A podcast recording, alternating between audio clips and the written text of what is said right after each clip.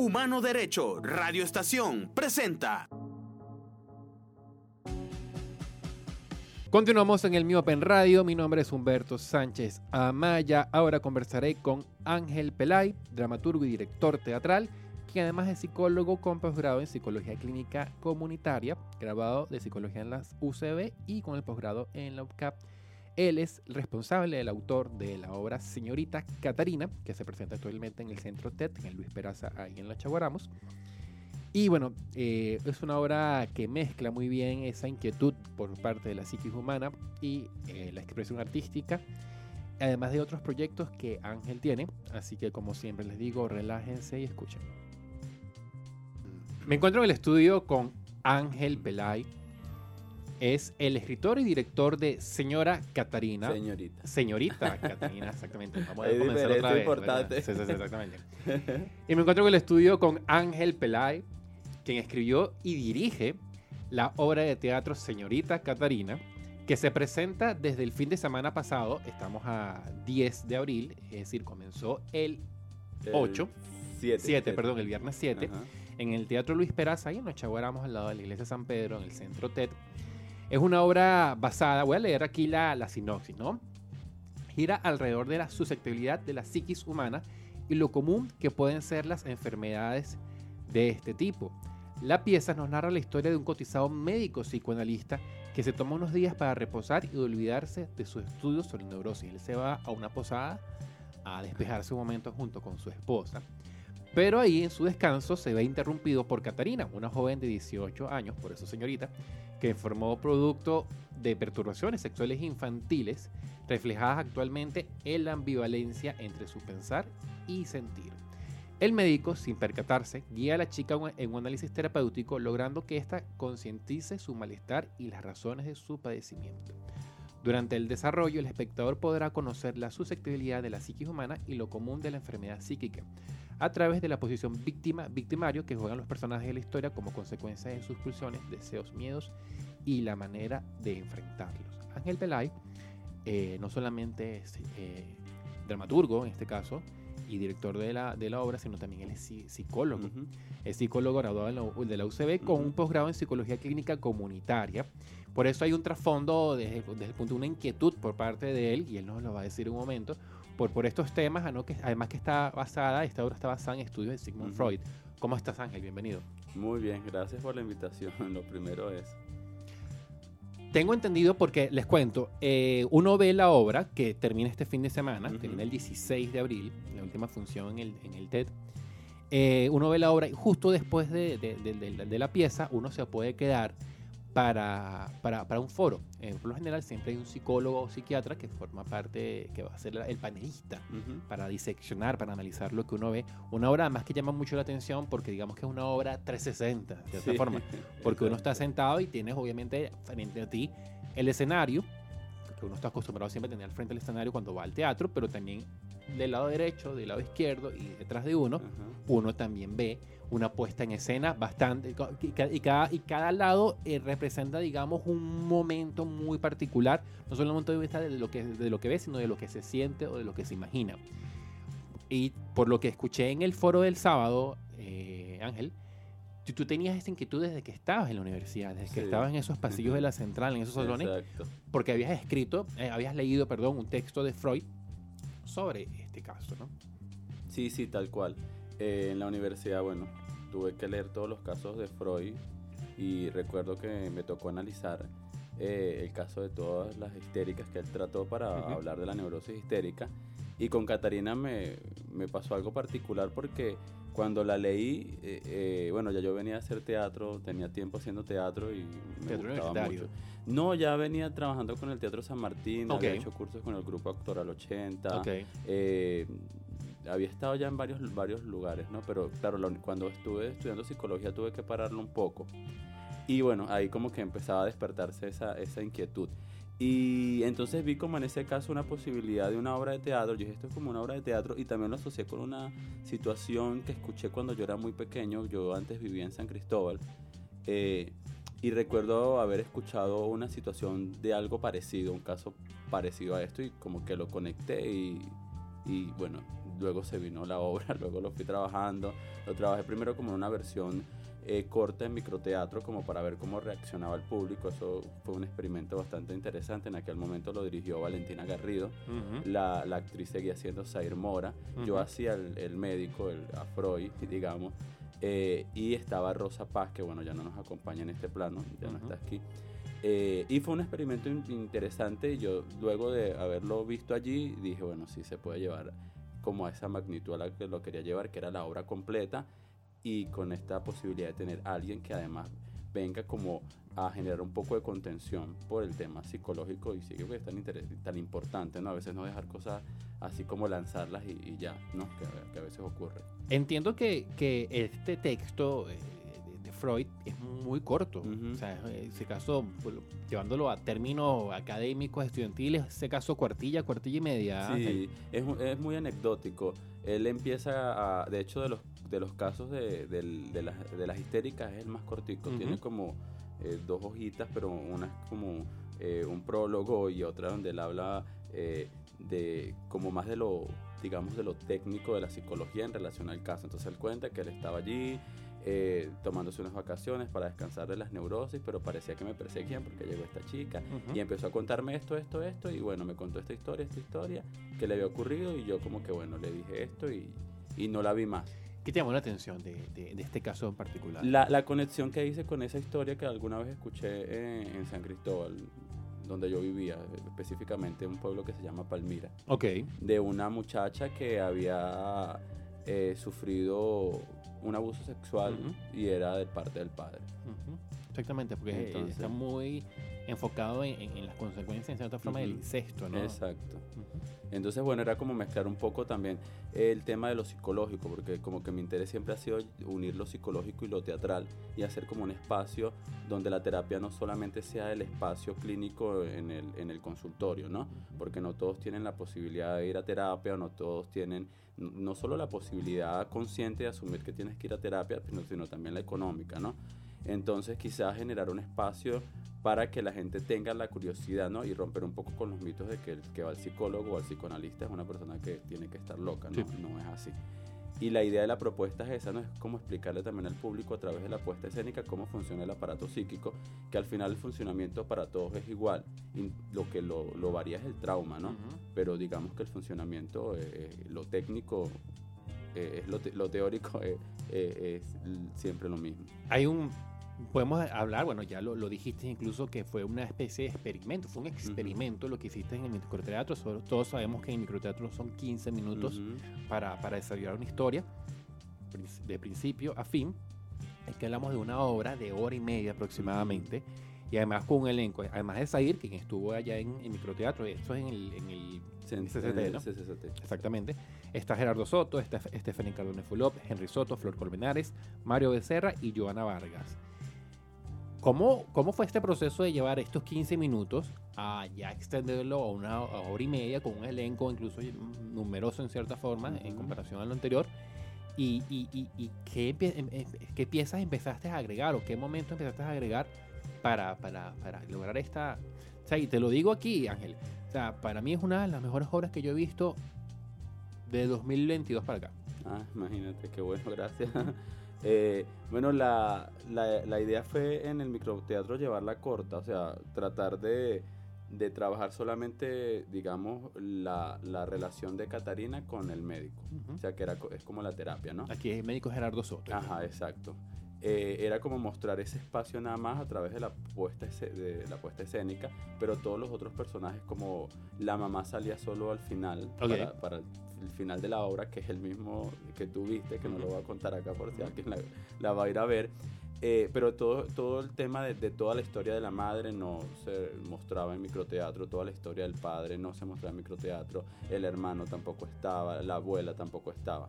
Entonces eso es lo que viene y como que complementa esa, ese caso de Freud, ¿no? Porque lo que hice fue como que, bueno, esto le pasó a esta chica, se parece a esto que le pasó, cuando digo esta chica, eh, a, a- a la paciente de Freud, se parece a esto que yo alguna vez escuché que le pasó a esta chica en este pueblo, pero hay estos integrantes que son esta mamá, este papá, esta abuela, este hermano, que hay que incluirlos para que la obra tenga una explicación y no se quede nada más como en algo técnico, teórico de la psicología y como que tenga más cuerpo, ¿no? Entonces, bueno, se, se- se- la llevé, la, redu- la reduje como para hacer el, ex- el experimento y, y bueno, luego se, se, mostró ahorita.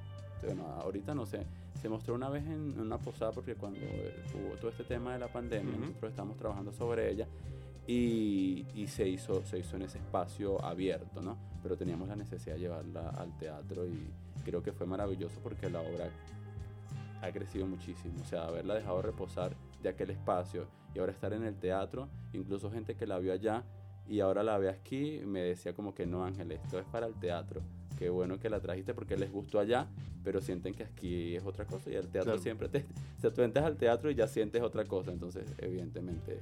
Háblame de, de esta de esta puesta en escena de cuatro escenarios, ¿no? Ujú. De, esta, de este escenario 360, por decirlo de alguna forma. Sí, tal cual. Exactamente. 360. Eh, eso, tú tenías esa necesidad, de cierta forma, para ser, por- nació por una neces- una necesidad de ser disruptivo en puesta en escena o porque el te- mismo texto te decía que tenías que desarrollarlo en distintos, en distin- en distintos momentos. Bueno, al final en el teatro, en una, en una puesta tradicional, tú puedes generar diferentes momentos, ¿no? Ujú, sí, Eso claro. puede, puede ocurrir. Pero aquí la idea era, además de que la puesta eh, escénica estuviese relacionada como en el- con el funcionamiento del aparato psíquico, ¿no? que pudiese establecer un área que fuera el inconsciente, un área que fuera el preconsciente, un área que fuera el consciente. Y además de lo, de lo disruptivo me gusta porque, eh, yo digo, o sea, a, nosotros, a, a todos los que vamos al teatro nos gusta, ¿no? Pero eh, hay veces que tú estás en el teatro y puedes, te, puede dar sueño. Hay gente que se puede estar quedando dormida, o sea, es algo normal que pase porque ocurre, ¿no? Y, y mi idea era como que si alguien se está quedando dormido, de repente este pasa por acá y, y lo rompe y- y lo despierta, ¿no? Eh, y bueno, no ha pasado, yo no he visto a nadie durmiendo en la obra, pero igual a eso le, le da como un toque bastante dinámico, ¿no? Y sí, sí creo que hay que apostar por, por eh, empezar a hacer un teatro donde la gente eh, sienta esas ganas de querer ir a verlo, ¿no? Como no es que vamos a romper con lo clásico y lo tradicional, pero sí hay que incorpor- incorporarle algo de lo contemporáneo, ¿no? Eh, y creo que, que a eso le apuesto un poco. Incluso eso también lo hice con Luces de Bohemia cuando estuve en el Festival, Festival de Jóvenes Directores el año pasado, eh, que también fue un- una obra muy, muy interesante, ¿no? Porque además viene ya de una obra clásica, viene de Valle Inclán, un español eh, hace más de 100 años y una obra que que yo o sea, tuve que hacer una traducción incluso para entender ese español eh, y poder contemporanizarlo y que fuese llegadero al público aquí, ¿no? Y, y más o menos como que le apuesto eso a, la- a las puestas escénicas, que creo que es como lo que debe venir a ser el director, ¿no? Quizás adelante algo de, de- de la obra como tal, pero yo siento que es un elemento que no puedo dejar de, de hablar contigo y es el, el manejo del tiempo. Uno ve la obra y uno siente que, que en el transcurso, en su desarrollo, no, no en el tiempo de uno como espectador, sino en el tiempo de los personajes, ha pasado mucho. Y entonces hay un detalle que, que se lanza al principio, que aparece minúsculo, pero que después resurge al final, que es el día de la torta, que te da cuenta, bueno, pero esto estamos hablando del mismo día. ¿O no? Y parece que hubiesen ah, pasado dos o tres semanas desde la primera conversación hasta la última. Me pareció interesantísimo ese juego de- o ese engaño, en el buen sentido de la palabra, del tiempo que haces, además con una simple mención a un elemento que del, me gustó eso. Es un recurso del texto y tuyo como dramaturgo que, que elogio bastante. Sí, no, bueno, esa es la idea y qué bueno que, que lo menciones, ¿no? Porque a veces esos son los detalles que, que uno no sabe si el público les va a prestar atención o no, si los va a agarrar o no. Y entonces que, que la gente te los mencione es como que, oye, sí está funcionando esto, ¿no? Sí, totalmente. Eh, eh, además tiene a la gente atenta. Exactamente. Y además que habla un poco de la relatividad del tiempo, ¿no? Al final, al final eh, lo que está ocurriendo ahí es una tormenta. Una tormenta que, que luce eterna, pero que en realidad es la- una tormenta puede ser un momento de 5 o 6 minutos. Ujú. Y eh, desde el punto de vista de quien la padece o de quien es testigo, puede ser una, una eternidad, ¿no? Y está interesante. Te veo que como psicólogo, veo que, que, que de cierta forma estás apuntando a, a eso, ¿no? A, a Ujú. esas temáticas de, de introspección, de reflexión, no solamente desde las figuras históricas de la psicología, que en este caso Freud, sino desde la, de la revisión de los personajes de su psique. Ángel. Sí, sí, sí, sí, claro. Incluso por eso también del tema de la intención de haber montado Luces de Bohemia, ¿no? Como trae, también como, como, como rescatar lo, lo, los autores clásicos y, y- y- y no, y no olvidarlos, ¿no? Porque además ese es, es el origen de la dramaturgia contemporánea. O sea, no, no, no podemos sobrepasarlo, no podemos, no sé si sobre- no podemos pasarle y, y dejarlo allá, no sé si se van a sobrepasar, eh, pero sí, sí le apuesto mucho al tema de la psiquis y del trabajo psicológico y creo que el teatro puede ser un buen lugar para que la gente conecte con sus propios traumas, sus propias experiencias y puedan tener eh, a lo mejor la intención o ese gusanillo allí de que, oye, esto que me pasa a mí no, no lo puedo normalizar, o sea, yo puedo tener una angustia y puedo tener miedo o, puedo tener rechazo a alguien y porque tengo que normalizar, o el maltrato, sea eh, al hombre o a la mujer, porque tenemos que tratar, también, también romper con, con esos mitos, ¿no? Todo- todo- todos podemos ser maltratados, todos podemos estar padeciendo algo y, y es la idea, ¿no? La idea de que las personas puedan eh, reflexionar sobre lo que les está ocurriendo y no minimizarlo, ¿no? Porque a veces decimos, ay, no, eso se me pasa, eso es una de eso. ¿Y por qué? O sea, si eso está allí es porque algo eh, está ocurriendo, ¿no? Y quizás un ejemplo eh, que puede funcionar ahorita es hablar de los ataques de pánico, ¿no? Porque además se despertaron muchísimo con el tema de la pandemia. Sí. O sea, un ataque de pánico, eh, a veces, no- o, una- o un ataque de angustia, no lo podemos ver como que algo que, que tiene que ser completamente malo, ¿no? Es algo que te está alertando que algo está mal. O sea, tú- ese es el síntoma, pero ¿qué es lo que está pasando dentro, ¿no? Entonces, más o menos un poco de eso. Podría decirse que, que, que utilizas el, el- el teatro para, para desarrollar una arista de, de tu profesión, pero apartando esto, ejerce la psicología, de, digamos, de una forma tradicional. Sí, sí, sí. Yo, te- yo tengo mi consultorio, tengo mis pacientes. Ok. Y tengo también mi cuenta de psicología aparte de la del teatro. Ah, ok. A ver, al final nos los vas a decir Sí, eh, claro. cuáles son esa, esa- esas cuentas y esas coordenadas, no solamente en, en- en redes sociales, sino aquellas personas que quieran tratarse, Sí, ¿no? por supuesto. Porque seguramente eh, hay gente que te va a ver la obra y, y de repente Sí. queda enganchada y quiere desarrollar eh, alguna otra variante, ¿no? 2023, ¿no? Ya termina el primer semestre, eh, culminas con esta, esta primera temporada de Ujú. 2023 de la obra. ¿Qué, qué, qué viene después? Mira, eh, hace una semana, o sea, dos sí, la semana pasada se cerró Hamlet Watching Machine Express en Rajatabla, eh, una obra dirigida por Luis Domingo González en la que yo actuaba hacia Hamlet. Creo que se va a remontar. Eh, ahí mismo en Rajatabla. No sé si en Rajatabla, pero ahí como se están midiendo a dónde se va a llevar. Eh, está ahorita señorita Catarina a partir del 21, o sea, el fin de semana siguiente arriba, sí. Ujú. se estrena El Veneno en Rajatabla. Ok. Es una versión del Veneno del teatro que la hice con William Cuau. William la dirige, yo estoy actuando allí. eh, y se estrena, bueno, el, el viernes que... Sí, creo que es el viernes que viene, ¿no? 21. Sí, estoy casi seguro que sí. No, ajá, exacto, el viernes de la semana de arriba. De arriba, no esta, sino de arriba, porque esta semana es quincena. Exacto. Ajá, exactamente. Y estoy en un proyecto, yo, yo hice hace como un año y medio El diario de un loco de Nikolai Gogol, es un autor ucraniano eh, que la dirigió Guillermo Díaz Yuma, que es el director del Centro TED, y la presentamos ya en varios teatros, pero creo que la voy a presentar en una función en el Teatrex entre mayo y junio, eso es lo que se está consolidando. Lo voy a hacer en un proyecto con una amiga que se llama Fabiola Arace, que también tiene un monólogo.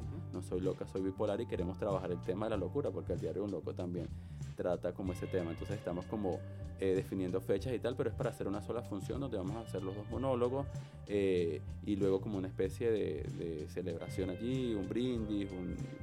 entonces bueno, va a ser una sola función. Por ahora eso es lo que tengo y claro, seguir moviendo señorita Catarina dentro de las posibilidades. Escri- ¿Escribes a mano o en computadora? Eh, no, yo pensaba que iba a escribir. Eh, escribo eh, a computadora. ¿Y qué hay en, en ese, en ese archivo doc por ahí guardado Sí, para...? hay cosas, sí hay cosas. eh, hay poesía. Ok. eh, tengo rato escribiendo poesía, no, no la he mostrado. Mm. pero ya formalicé como una especie de poemario, que de hecho me ayudó Fabiola Arace, leyéndolos y como distribuyéndolos y todo esto. Eh, tengo otras historias que he empezado, está como la sinopsis, otras que han quedado allí como que han tenido que descansar un momento. Pero creo que mi, mi intención ahora es como, eh, no sé si reconciliarme o reincorporarme, no, no, no, porque no me he, molestado nunca con el tema de escribir, pero sí como aceptarlo más, porque creo que antes eh, siempre lo posponía. O sea, era esto, era, era el teatro, era que tengo esta obra, que tengo que eh, la universidad, qué sé yo, entonces esas cosas las dejaba allí. Pero he sentido desde hace un, un rato como, como muchas ganas de, de, seguir plasmando y entonces empecé con, con, la poesía y como que la primera era meta, terminé el poemario. Y lo terminé y ahora estoy como con, con otras cosas. Claro, a veces me funciona el blog de notas del teléfono. Del teléfono claro. Cuando viene la idea como para que no se te escape, ¿no? Entonces sí hay varias cositas por ahí. ¿Qué es la psicología clínica comunitaria? Mira, la psicología clínica comunitaria es sacar la psicología del consultorio y llevarla a la comunidad. Okay. Es como el teatro comunitario, eh, como todo lo comunitario, ¿no? Eh, hacer que el, la comunidad pueda concientizar sus propias problemáticas y pueda tomar, eh, buscar soluciones a, a, través del teatro. En una apuesta comunitaria pues se puede escribir una obra con los miembros de la comunidad que no tienen que ser actores profesionales, pero que pueden ejercer como actores amateurs en ese lugar y hablar a través del teatro de una eh, necesidad que tiene la comunidad.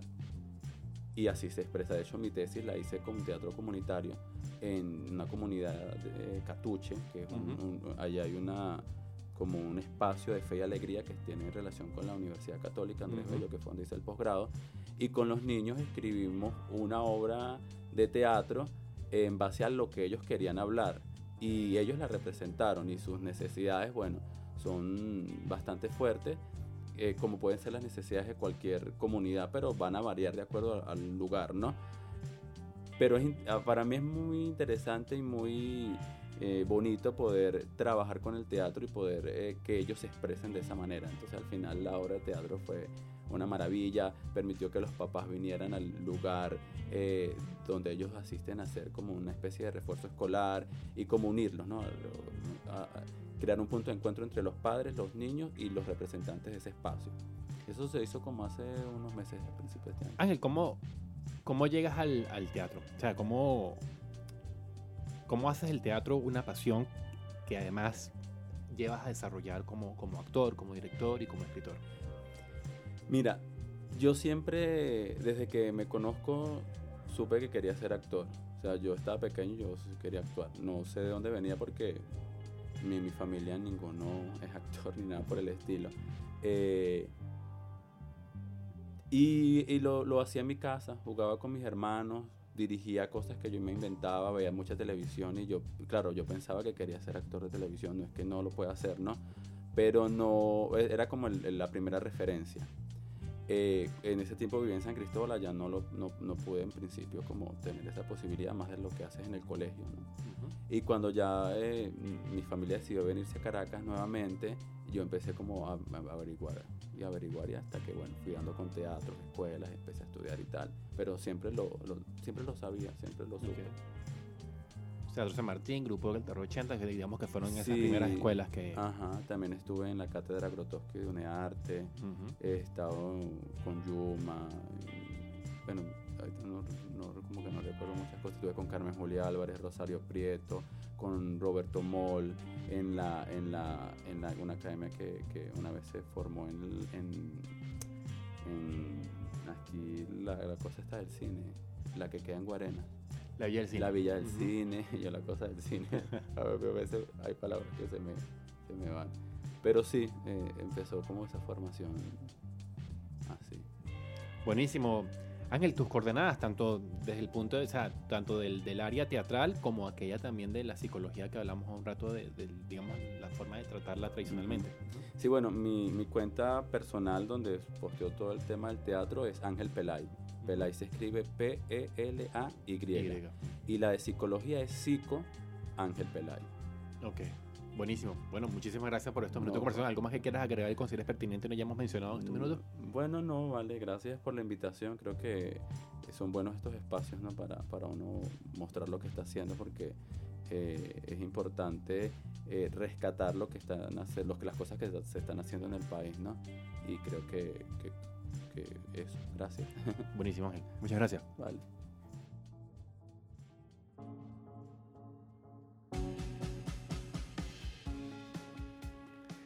Eso fue todo por hoy en el Miope en Radio. Les habló Humberto Sánchez Amaya. Este programa fue grabado el 10 de abril del año 2023 en los estudios Humano Derecho de Radio Estación por la emisora Melano Escobar en la dirección, Génesis Zambrano de en la coordinación, en la coordinación de audio Héctor Meneses. Mis redes arroba Humberto Sam con M de Música al final en Instagram y arroba Humberto Sánchez en Twitter. Nos vemos.